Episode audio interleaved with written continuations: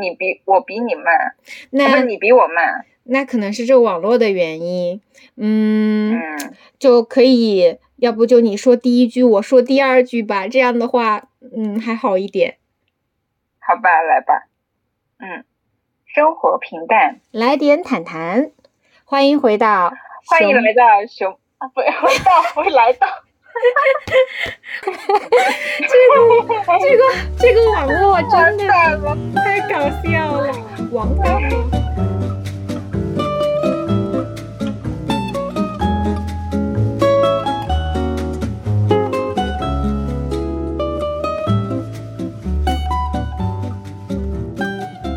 生活平淡，来点谈谈，欢迎回到，欢迎回到熊猫谈谈，我是吞吞。我是胡桃。我们本来这一期是线下录制的，但是很不幸，因为我又喜提封校三天。哎，然后呢，我就很久没有见到过这位朋友啦。对对对，然后距离我们上一次第一期是已经时隔一个多月了，但是距离我们上次见面是才两周多。对，然后今天就想要来聊一聊这个关于工作的事情吧。之前我有嗯跟胡桃聊过这个话题，然后他的一些想法会，我会觉得还蛮有借鉴意义，或者是说，嗯，他的想法会呃让人呃会感到更自洽或者自如。然后想说今天就把这个话题给聊清楚。我们今天想从什么角度来呢？嗯，这个角度还蛮清奇的，就是每一个人应该都渴望的一份工作是钱多事少，老板好，对吧？但是其实这个钱多事少，老板好，这个是我觉得是是工作的一个不可能三角。我们我们就先从这三个维度来说吧，就是说你钱多，你觉得钱什么样才叫多？我觉得看性价比，就是性价比要，嗯，OK，性价比，但是你要是你性价比，就就必须得牵涉到第二个，就是事事少，就是一个工作它，我们其实所谓的事少，应该不是指真正的一个事情少，而是说这个事情对我们来说做起来是有成就感和价值感的。呃，就是可能我这么说会有一点点消极哈。曾经我也是满怀着理想和热情，觉得我的工作应该是自己热爱的。但是你工作之后就会发现自己，就是能有一半以上是自己感兴趣并且热爱的工作内容就不错了，就很难说，呃，你所做的事情一定会让你很有成就感。很多时候会有很多繁杂、琐碎、无聊，甚至你会觉得没有意义的事情堆积而成。所以，所以我还蛮羡慕，就是你们这些读研的同学，其实很大一部分时间是自己掌控的，然后做着自己选择的这份就是研究吧，至少是专业的事情。但我们钱少呀，我告诉你，钱少真的很痛苦的。我们相当于嗯完全没有钱嘛。有些时候，嗯，就是你年纪到了，呃，一个阶段，你就不太好意思伸手向家里要了。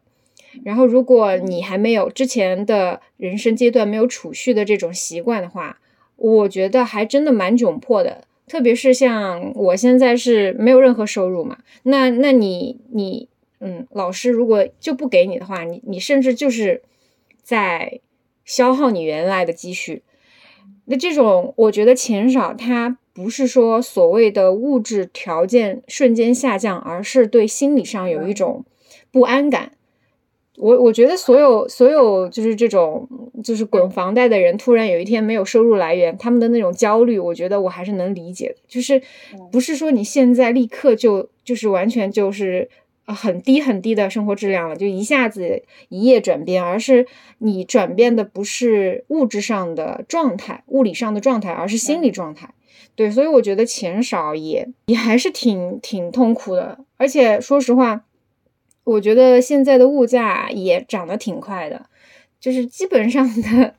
基本保证都有点儿都有点儿窘迫的时候，比如说像你想去买新衣服，那你可能就不太能够了。你除非像像像父母或者要钱，嗯，那现在衣服也挺贵啊，一一件好看的怎么着都得好几百一千吧，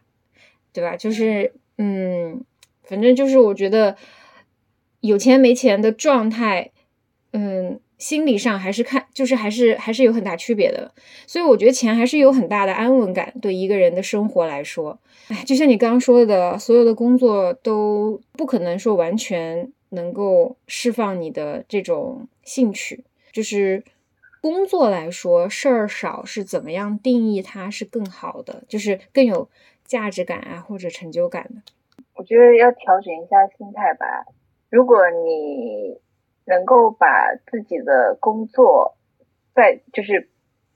怎么样去把它调控到你可以掌掌控的一个状态，我觉得这也是一种成就感。就并不一定是你做的工作内容你会非常非常感兴趣，你可以从你现在的工作中去找到自己可控的、可成长的那一部分。我觉得也是，就是它没有那么，我看一下。就比如说你想去的那个地方，呃，它它可能会让你心生欢喜，但是你如何去那个地方，那个路，你你也可以有，呃，也也可以是让你感到欢乐的一部分。为呃，所以对应到工作来说，就是你的工作内容可能呃不一定那么感兴趣啊，但是你怎么样去协调好这些工作，怎么把把这些工作做出彩，然后怎么从这些工作中找到自己在成长中，比如升级打怪的一些。呃，技巧或者是方法，我觉得这也是很重要的一部分。嗯，如果只把自己局限在你已经感兴趣的那一部呃那一个内容的话，其实反过来说，可能也在限制着你的成长。你觉得你对这感兴趣，那我只做这部分的事情，那我只待在这一块的世界，只待在这么小的一个区域里面。那么，呃，你你以为别人不会取取代你？其实你这么小的一个东西，万一他。不是公司非常非常重要的，那公司直接把这这条业务线砍了。嗯，那其实我觉得也不是，就是不要活在自己的世界里面。你的优势反过来也可能成为你的一个束缚，你的兴趣反过来可能也会局限你的成长。我觉得可能要把一个思维去打开吧，就是兴趣可能是你入门的一个一指导，就是那我肯定是先学我感兴趣的东西嘛。但是你真正工作了之后，然后你会发现。其实工作的范围可以是更大，然后你的兴趣点只是你当时的一个基石，或者是你的一个就是撬动撬动点吧。然后它会带你去更大的一个世界。至于之后你要不要继续从事这一块，呃，反正我是觉得凡有所学皆成性格。像我本科是学数学，我现在完全跟数学没有关系。可是我觉得数学呃的一些方法和思维一直在我的就是头脑里，在我的身上。然后我现在做的是用户体验，那我以后即使不做这一块的内容，那么对用户的一些知识、对用户研究、用户体验的一些想法，也会呃，就是在我之后的工作中会有所帮助的。所以就不要仅看形式，我觉得实质或者是它就是一些技能或学科的本质，它也是很重要的，甚至比它的内容更重要。嗯，那相当于是你借由。工作这个这个这个，把它当成发发现或者自我成长的一个工具而已，它不是你的目的。对，就是我以前会局限于自己，可能只要做用户体验，但现在我觉得用户体验我已经差不多了。就用户体验的一些东西，我不再执着于我要不要完全的掌握它，但它天花板太低了。你应该去说，我从用户体验，我可以可可不可以去跟数据分析结合，跟产品设计结合，跟战略。战略导向结合，跟一些品牌结合，那么你的你后面的职业发展会更宽广。嗯，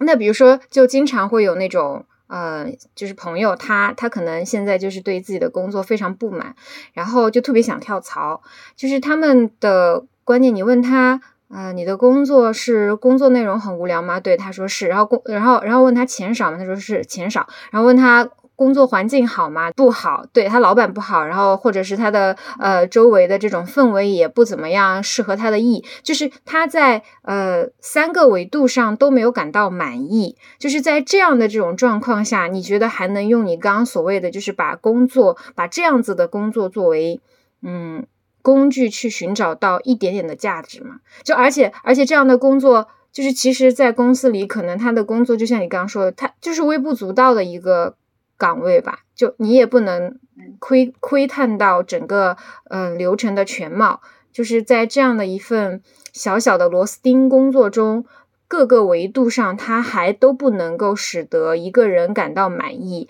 并且想要从这样的环境中脱离。那你觉得，如果面对这样的朋友的话，你对他们的开导或者是建议是什么呢？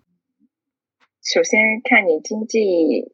O 不 OK 吧。如果你经济不 OK 的话，我觉得你要先学会在当下忍让。因为很多事情不是说你想怎样就怎样，世界并不是由我们控制的嘛。你要学会在不同的环境中生存，这个还蛮重要的。就跟我当时呃，就是在职场中碰到一些比较难，就是合作的，就是领导啊或同事的话，我我第一想法从孩子的想法就是我要逃离，我不我不跟你合作可以吧？但是其实更成熟一点的观点是，那它刚好就是你的一个磨练。它就是你的一个磨刀石，就是你要你通过它，你可以学会跟不同的人合作。你跟他合作下来，你还能，你可以跟任何人合作，因为你以会以后一定也会碰到形形色色的人。所以，那么在这样子的一个环境下，如果你能够，就是我觉得一个是厚积薄发，二是等待机会，就是你一定要时刻做好可以离开的准备。当然，你要等好的机会降临。如果你意气用事，贸然的出去，那也不一定会比现在好，我是这么觉得的。你就是要韬光养晦，然后不断呃寻找机会，我觉得这是我对他的一个建议哈。如果因为我们都不是小孩了，当然如果你家有矿，那随意就是反正你失业一一呃就是几个月一一年也能够养得起自己，那那也没关系。只不过我觉得现在的经济形势也不是很好，这样子其实风险还蛮大的。对的，那就像你刚刚说的这种，嗯，如果一个成熟的人，应该是是要懂得去在这种不断的和自己违背自己意愿的环境下去学着去适应和调控，怎么样去和别人合作嘛？那那你说，如果像那种比较刚的性格，或者是说像我们刚到社会的时候，就就会。一开始选择逃避，会不会是因为我们还是有一种学生思维在里面？就因为我觉得学生思维就是说，我们我们在整个就是从高中到大学的环境中，我们的评价标准都是你个人的成绩，就是我可以靠我自己去解决所有的问题，所以而且规定了，就是我做这件事情的时候也必须得靠自己，我去。我我如果在考试中为了提高成绩去向别人求助，这是肯定不对的嘛？这就是作弊，对吧？就所以我们一再的去灌输的是，你最好是不要去和别人合作，然后你要靠自己，要自力更生，然后这样塑造塑造出来的这种学生思维，在你刚进入职场的时候，可能就会让我们有点不太适应，就是是因为你底层的逻辑是我很多事情可以靠自己去完成。但是呢，嗯，可能就像你说的，那形形色色的人都有，有你不喜欢的和你喜欢的，但是在工作中就得合作，就是很多事情不是你一个人能完成的了，就是我们的思维就调转过来了，评价体系是一个团队的整体的一个一个一个一个成绩，就是你你你你怎么看呢？就是说是不是有这种学生思维的这种影响？对啊，像我们这种比较。纯粹或者是呃比较喜欢学校生活的人，其实学生思维还蛮重的，在职场中不太吃得开。就比如说我们在学学校的时候很很独立嘛，很多事情就自己去做，也不会说呃去寻求同学啊或者是老师的帮助，因为你会觉得这是我的事情啊，就跟考试一样，你也要自己独立完成啊。可是到了工作之后，你会发现很多工作都是需要合作的。并不是说你一个人闷头干就能把这个事情干好，嗯，呃，我们更重要的是怎么快速高效的把这件事情做好，而不是说你我一个人把它做好。你要知道，老板看重的是快速高效出结果，不是看这个到底是谁独自一个人完成的。公司不是这么运转的，所以就很多思维要在职场中有个转变。嗯。对，所以可能就有一个嗯过渡期中带来的一种嗯矛盾纠结或者是不适应，但其实可能过了那个阶段，就是会就会好很多，也就是我们所谓的你被社会毒打了之后，就会变得更 成熟一点。那刚刚不是已经聊了钱和事儿这两个维度嘛？就是说，嗯，钱啊，然后呃，和就是我们要看的是性价比嘛。但是，呃，对于老板这件事情，就是假如说有一个选项啊，A 是老板好，但钱少，事儿也很有价值。就有点像那种初创，呃，不是初创，那叫什么呢？我明白，我明白你的意思，就是三三选三选二，或者是三选一，你选哪个是吧？对，钱多事少，老板老板好。嗯，我会选择老板好，就像像就在我这个阶段会选择老板好，因为我觉得对年轻人来说，老板好的话，他会教你很多东西，他会给你一些表现的机会和。成长的机会，对，就是对于年轻人来说，我觉得技能的学习和是否从他人身上学到东西，这个是非常重要的。然后等到你成家了之后，那么就是我觉得事少会好一点，因为你可能要腾一些时间去照顾家庭。至于钱多吧，哎，看个人追求吧，就是。呃，如果像男生或者是我们特别想要买房的话，那么钱多是我们刚毕业就想攻的目标，管他老板好不好，反正我先赚钱要紧，那么就选择钱多。但我呢，其实对物质欲望没有那么高，也没有一定想要买房的话，那么我会选择老板好。然后事少呢，是适用于后面想要生孩子、照顾家庭、有比较注重个人生活的人。呃，然后。如果你就是一直就单身啊，丁克呀，然后就想过一下，就小呃小就是那个富裕，就看起来比如很喜欢买奢侈品这些，就就那你就选择选多了。我觉得主要还是看个人的需求是什么。对，那这个个人需求就是会，嗯，就是每一个人对物质的这种定，就是多少的定义也不一样嘛。然后那每个人对，嗯，就是。老板的这种好好坏的这种情感上的这种需求也不一样，那你会觉得在职场当中，嗯，这种男女性别之间上的，就是对这种，比如说男生会不会他们一般往往不太 care 这种情绪价值，或者是说，呃，老板的人好坏这种，呃呃，有点像是对感情因素的影响。方面，他们他们可能会不太在乎，然后反而是女生会更偏好于选一个好的老板啊，或者是说，呃，我能嗯，在这个好的团队氛围当中去工作的这样的一种因素，就是你会觉得有没有这种男女性别上的差异？呃，我觉得会，就是我我自己在工作中，我就会发现男女很多不太一样哈。就比如说我碰到一件事情，我可能会。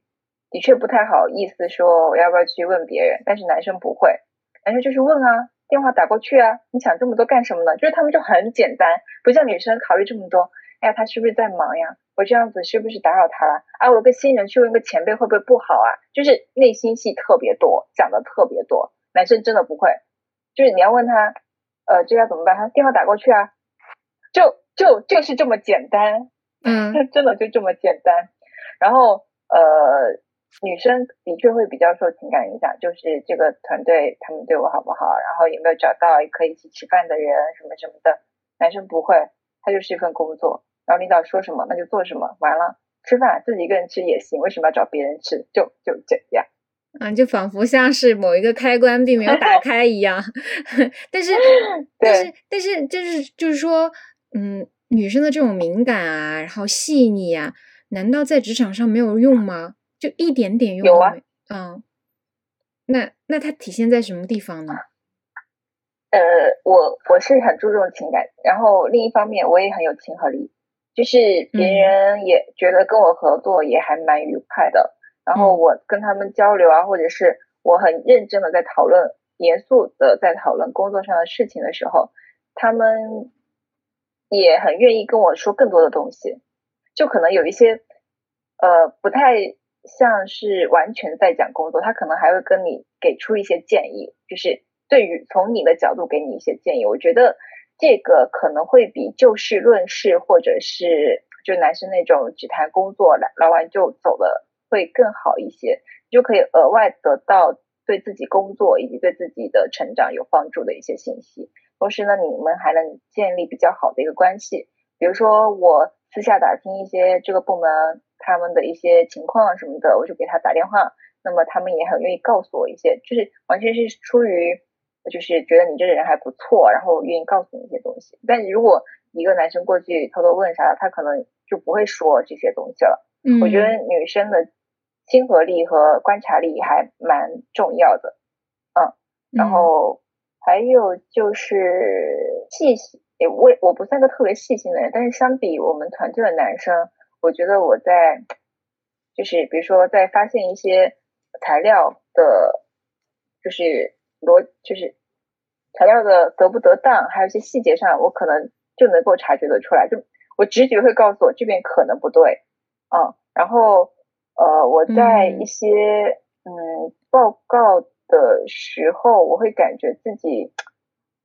好像总是能够 get 到领导的一些意思，就是我可能更能够对对更。了解对共情到对方的一些东西，我觉得这是女生的一个女性的一个天然的优势吧。那就是，嗯，女生在沟通表达和共情别人上，其实算是在一个团队当中有一种就像混凝土一样，就是说他能把这些人聚起来。虽然男生他们在单打独斗上呀，或者是他他，但是他们可能，比如说在团队协作协作的时候，不太一定能够就是。嗯嗯，怎么说呢？就就就就是反而他们有一点气氛，对，就是就是嗯，我感觉我就是我们团队那个粘合剂，有时候啊，就是他们就是比如说他们在平时他们可能之间都不会太熟，但是我不知道为啥我去了哪个团队，那个团队就会变得异常的欢乐。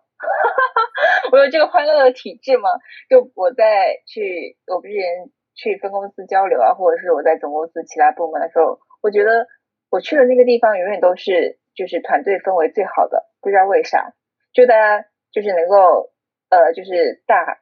就是很欢乐，然后也会交流工作以外的一些东西，就是团队氛围非常好。但是我会反观其他的团队或者是部门，就觉得他们就只是一个工作的关系，对，很冷冰冰的。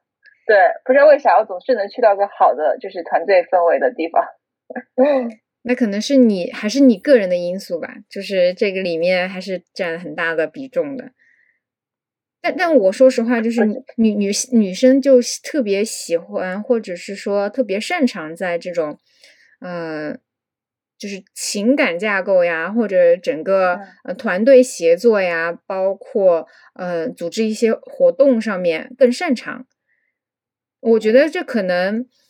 嗯，我不知道是社会。就是后天训练我们这样的，还是先天的？但总之，我想说，就是这种能力，虽然某一方面在职场上可能会显得有一些就是内耗啊，就是你太细心了、太细腻了，有些时候显得有一点会想太多。但是它总体来说还是一种优势的，并并不要以此感到，呃，就是觉得好像女生就真的比男生差什么的。你你说我是又谈到了职场的男女的确是不平等的，嗯，越到越到越往上，男性的占比是很高，嗯，因为女性在后面可能很多都会选择家庭嘛，对呀，这是一部分，另一部分是，其实职场就是战场，就是你必须要勇敢，然后不怕暴露自己的野心去争取。但是女性真的会迫于自己，就可能先天就会教育女生要不要那么的强势，然后不要那么的跟男生一样，就是就是就会觉得他会把你限制在原来那个地方。他说你要温柔，要善解人意，柔弱，对对对对，要善解人意，不要给人家添麻烦，也不要跟男生那那种什么去争啊、去抢啊什么的。就因为这些东西会把女生，好一个家庭，一个是女性本身的一些。就一些很早以前的教育会把他们限制在原来那些地方，对对对。而且我不要太累了，找个好人家嫁了就好了，就这样。对对对，而且我最近听到我有一个朋友，他现在正在嗯找那个博士后的工作嘛。你知道他受到的性别歧视，就是他去找工作的时候，那个面试官就说，就是那个学院的面试官就说问说的是，他首先来看就看到他简历上的年龄，他说。哇塞，你都三十一岁了。他说你这个找工作，嗯，看你这成果也不怎么样。你三十一岁有对象吗？结婚了吗？有孩子吗？那你这个以后还怎么考核呀？就是问这种问题，你知道吗？我就觉得这跟找工作有什么关系啊？而且还是科研的工作。我跟你说，最近也听到，就是两个人，两个人，一个男生，一个女生，女生三也是三十一岁，没有也没有谈恋爱，然后她能力比那个男生强。但是男生就是现在这个情况哈，男生会有公司找上门，直接找他要不要来工来工作。女生很努力的在投简历，也投了这家公司，然后这家公司连简历关都没有过。唉，就是其实对我觉就是那种很，当一个事情真实的发生在你身边的时候，甚至发生在你自己身上的时候，那种切肤的感觉跟。就是从别人嘴里说到的还是不太一样的。我我我我的确是觉得这种，那这种不平等，唉，我觉得这种不平等，那我我是觉得就是因为有这种不平等，所以女生才要稳稳的在自己的职业上站稳脚跟。就是哪怕你最后回归家庭，其实实际上我觉得对于一个家庭来说，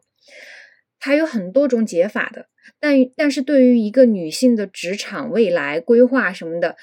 如果你退出了，很有可能就验证了他们的话。你看，女的我就说女的不行呗。你看他们就是，嗯，最后就回归家庭了，就去生小孩了。就是对于女性来说，是你你的容错率太低了。你一旦退出这个地方，很有可能你就再也回不来了。所以我觉得没有什么解法，就是你就得铆在那儿，像个钉子户一样铆在那儿。哪怕你是要生孩子，而且我觉得家庭里的分工是真的有很多很多种解决方案的，不是说只有女性牺牲自己才才可以解这个问题。养育是两个人的问题，或者是两个家庭的事情，而且还有钱可以去解决。但是对于一个女性来说，如果她是为了解决一个家庭养育的而放弃了她自己的职场，对于她以后再重返职场。是难上加难，我觉得唯一解法就是像一个钉子户一样铆在那儿，你就是要在那儿待着。就是我，我生产完了，那就尽可能的说分工一下，男性也要就是在这个家庭分工当中，就是承担起他应该承担的角色。我觉得这个是我唯一想到的解法，没有别的，就是现实，就现实就还蛮残酷的。我觉得首先。这个我觉得女性一定要明白自己要的是什么，就是是一个成功的事业呢，还是一个幸福的家庭呢，还是一个潇洒的生活呢？就是先明白这件，先想清楚这件事情。然后，如果你选择了成功的事业，那么你在有一些方面是要做出取舍的。比如说，你下了班，你肯定要加加班，因为你就是都你付出肯定是对等的嘛，你肯定是在工作上有所付出，比别人更努力。你才能在这方面有所有所收获，就做科研也是一样的，对不对？你其实现在也在加班，你不可能是早早早九晚五，然后就周末出去玩，这样子肯定做做的不如就是从头就是一天到晚都在做研究的人做的东西多嘛。嗯，就是是要有所付出的。那呃，如果你选选择幸福的家庭，那你就很明白，那你可能要找一份稳定的工作，然后。做一个普通的员工，然后这个事情稍微少一点，清闲一点，比如说考个公务员啊，或者是在事业单位啊，我觉得这是他的一个选择啊。然后如果是要潇洒的生活，那你你就个潇洒生活，那你就也事情也少一点呗。然后家庭这边可能你也不成，可能不成家也不生小孩什么的，那你可以去发自己发展自己的一些兴趣爱好啊什么的，都可以。就是你也不想说在事业上多大的成就。我觉得就是看个人的一个选择吧，但是要想清楚这件事情，不能说我想在职业上有所发展，然后呢，呃，又又又觉得，哎呀，怎么是怎么家庭这边也要或者就是也没有处理好什么的，那我觉得这个时候你就需要跟你的另一半、跟你的父母、跟你就是或者想办法请个保姆把这件事情解决了，而不是一边在抱怨，两反正反正肯定是两边都不讨好。就总是要讲讲个解决办法吧。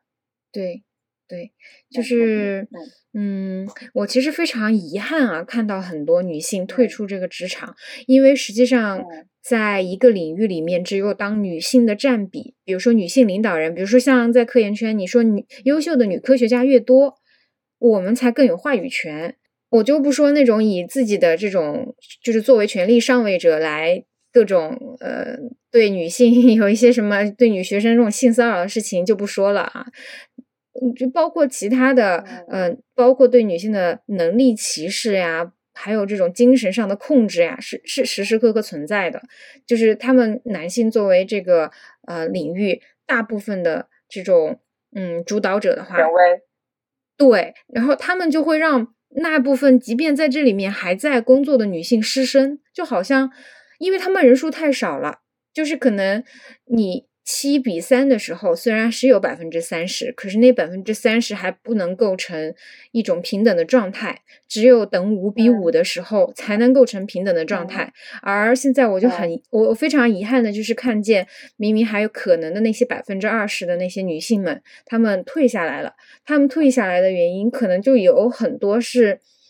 嗯嗯，我当然不能说她们这样做就是错的，因为每个人都有自己不同的境遇。但就是说，我很遗憾看到这个，我也希望就是，嗯，就，但是我就是特别怕他们是畏难，你知道吗？是相信了社会说服他们的那一套，就是你该怎么怎么样，你该成为贤妻良母，你该成为孩子的妈妈，你应该成为一个，嗯，就是优秀的。呃，母亲体贴的母亲，就是我，我特别怕他们是因为这些相信这些，然后就觉得我只能成为一个好妈妈，然后我并不能成为那些职场精英，他们多厉害呀，然后或者是那我智商上就比这些男性差，我干不了那些难的事儿，就是我特别怕，就是被这。种嗯，就是这种思想束缚掉，就是他们其实可以去勇敢，我我我倒是觉得，就是我刚讲这些可以归纳成就是那种尝试的勇气。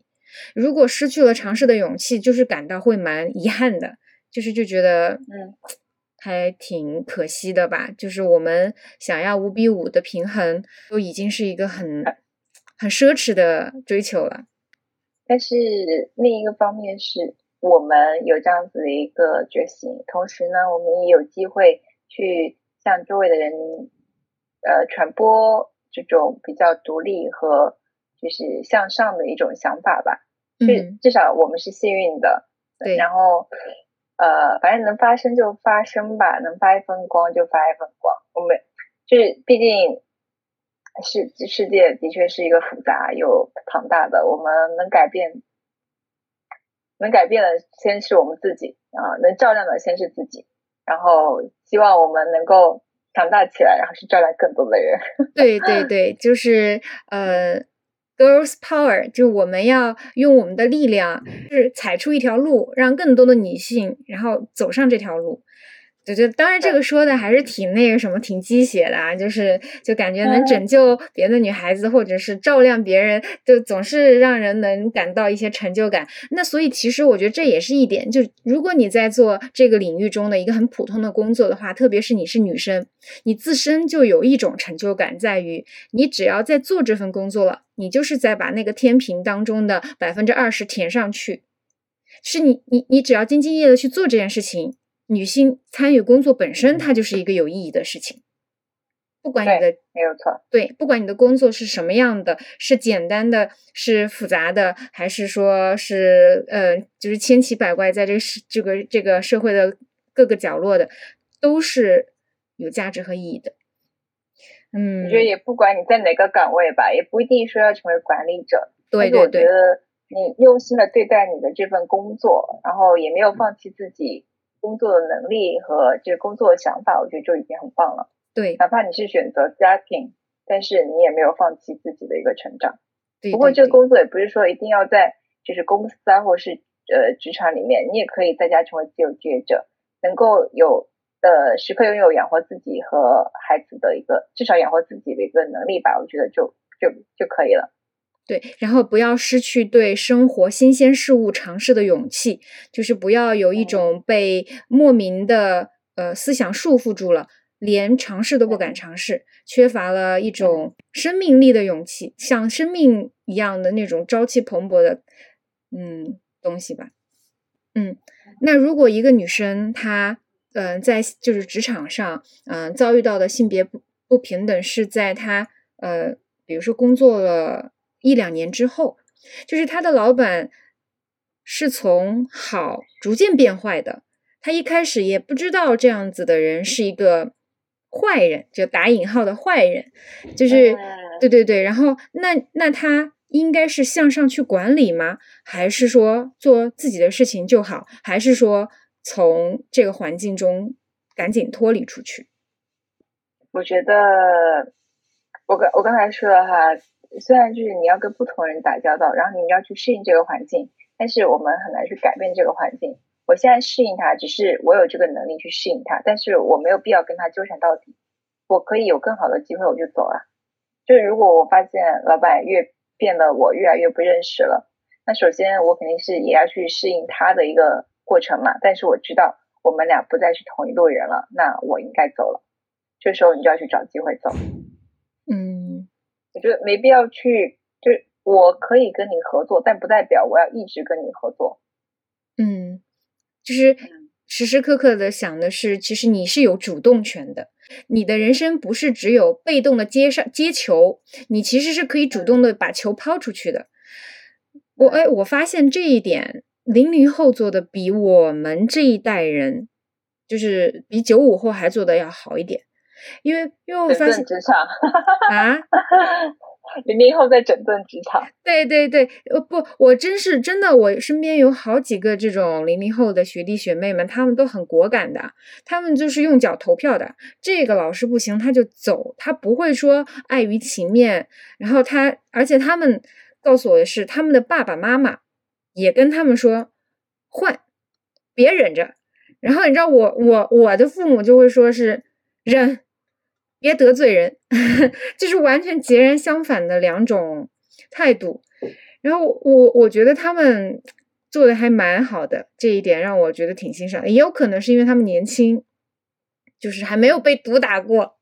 也有可能他们换到另外一个嗯老师那儿去，会发现，哎呀，这个也也还是也有该有的问题。不知道，我不知道，但我觉得，嗯，零零后他们还是挺敢的，挺敢说真话的，至少。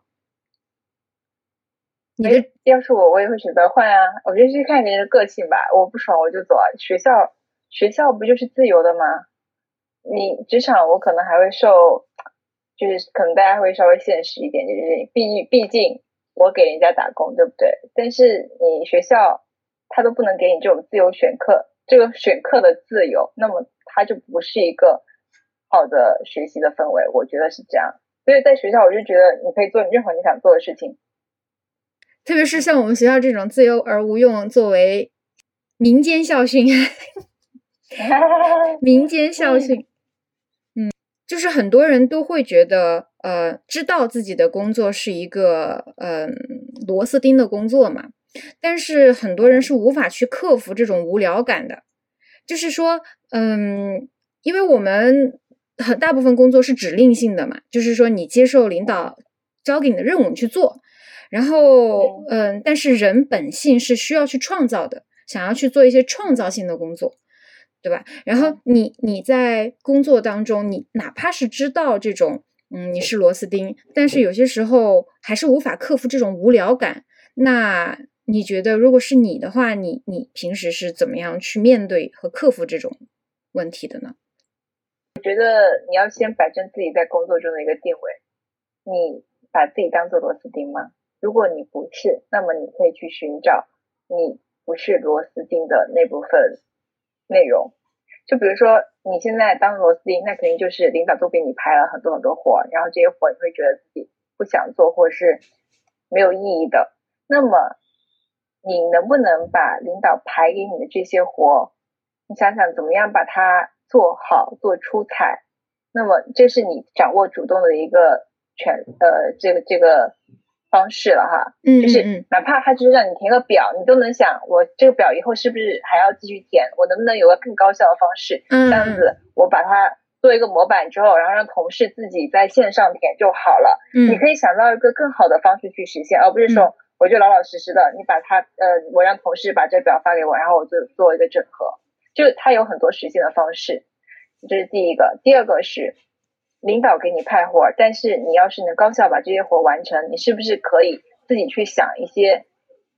其他的活，然后跟领导说我想做这些这些，领导支不支持？如果领导不支持，那你是不是可以跟其他部门的联动一起来做这些事情？就是你可以去发掘这样子的机会。第三个，我就是公司有没有一些可以培训、可以学习的一些资源？你先去了解这些东西，然后就是积累自己的这方面的一个能力，你就等着公司或者是外部有一些机会，你可以去表现你这方面的一个积累或者是技能的。我觉得这就是这是第三个，就是你成长的一个方式。呃，然后第四个，你实在觉得自己是个。螺丝钉，我觉得可能是你心态的一个问题。你一直在抱怨这个环境，然后你也对你的工作觉得啊，都是领导，都都是别人的事情，都是领导派给我的，都是别，就是我就是一个搬砖的打工的。如果你把自己当做这个，那你的确是只能成为一个螺丝钉。但是如果你把自己当做，嗯，以后我可能也要试着带团队啊，以后我可能也要试着去做一些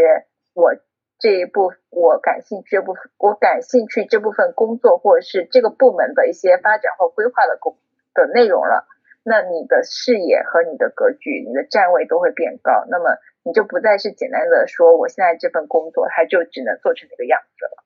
我觉得就是把你自己定位摆正，你成为螺丝钉是你说了算，还是不是领导说了算？对对，你说的。太棒了，对，就是你，比如说，就像你蒸个米饭，人家也能蒸出就是匠人嘛，对吧？就是日本人，对啊，人家那么简单的事情，其实也可以做的很极致的。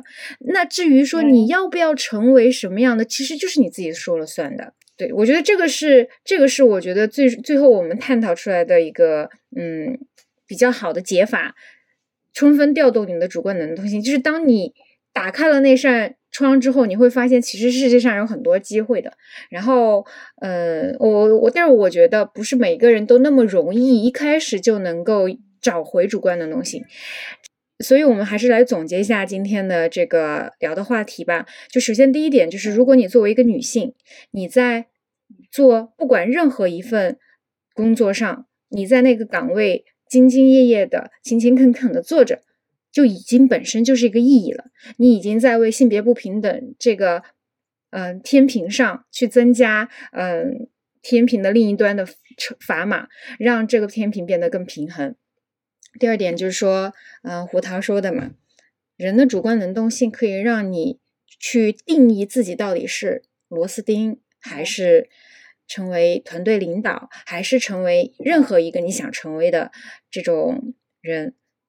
对，嗯，所以人应该要去充分的去打开自己的主观能动性。当然，怎么样去打开这个主观能动性呢？嗯，看你的想要自由的想法有多强烈吧。如果你只是想想而已，就是啊，这这个工作不好，那个工作也不行，觉得自己到处受束缚，然后你也没有这个动机去把它。打破的话，那么，那么我只能说，你就困，你就要不就老老实实待在这个，这个，这个，这个工作的圈子里面。也就是，如果你想要改变现状，那就是让自己变强大起来，就不要老是怨天尤人，因为对他解决不了问题的。嗯，是的，嗯，就很多。我觉得下次呢，我们。可以聊一下，就是工作和生活，呃，工作和生活的一个边界和平衡吧。因为很多人他排斥工作，是觉得他可能加班太多，然后影响自己的生活。但是，你是不是真的工作的时候单纯的是在工作呢？对于生活，你又是怎么样去定义的呢？我觉得也要去要问一问自己，对于工作。